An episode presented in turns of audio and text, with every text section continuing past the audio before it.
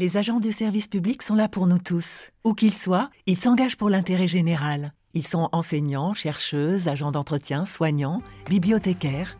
Mais est-ce que vous les connaissez vraiment?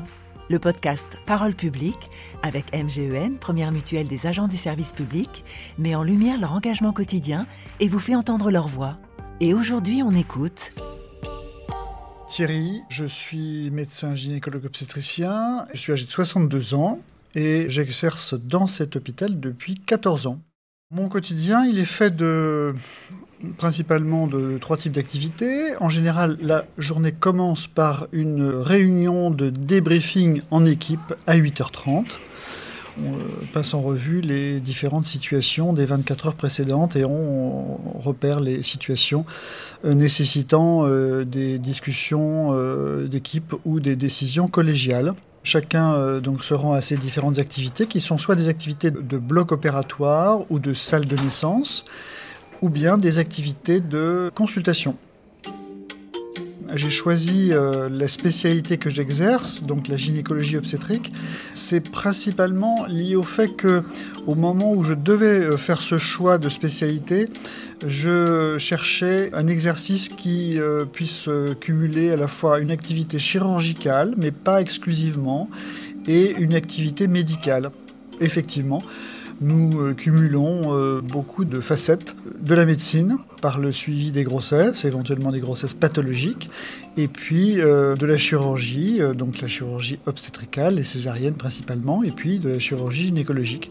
Donc il est de fait que ça donne une belle diversité à notre spécialité au-delà de la fascination initiale que l'on a quand on assiste euh, à une naissance au cours des premières naissances, il y a vraiment quelque chose qui se dégage et effectivement euh, la naissance reste quelque chose de, un événement euh, d'une très forte symbolique et où, il y a un, très fort partage entre les patientes, les couples et nous les soignants autour de la naissance.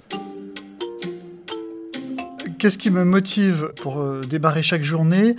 Pour ma part, c'est la découverte que j'ai faite sur le terrain au fil des années de ce qu'était la maïotique. Au début de la carrière, c'est l'aspect vraiment technique, euh, mettre au monde un enfant, participer à la mise au monde d'un enfant avec tout ce que ça peut comporter comme petites astuces techniques et, donc euh, qui permettent de, de, relever certains défis parfois assez difficiles.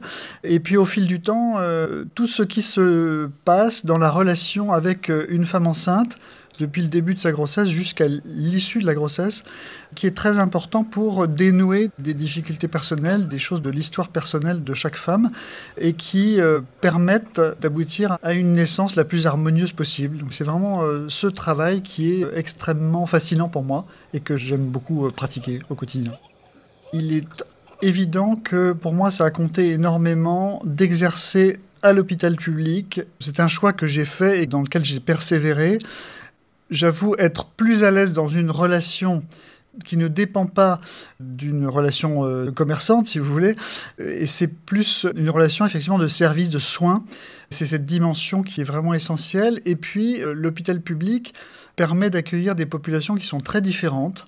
J'ai toujours travaillé dans des zones euh, où les populations étaient très, très diverses et mélangées. Et c'est extrêmement intéressant de devoir euh, continuellement chercher à s'adapter à chaque type de population. C'est pour moi un défi qui me semble essentiel et que j'aime faire. C'était Parole publique avec MGEN, première mutuelle des agents du service public.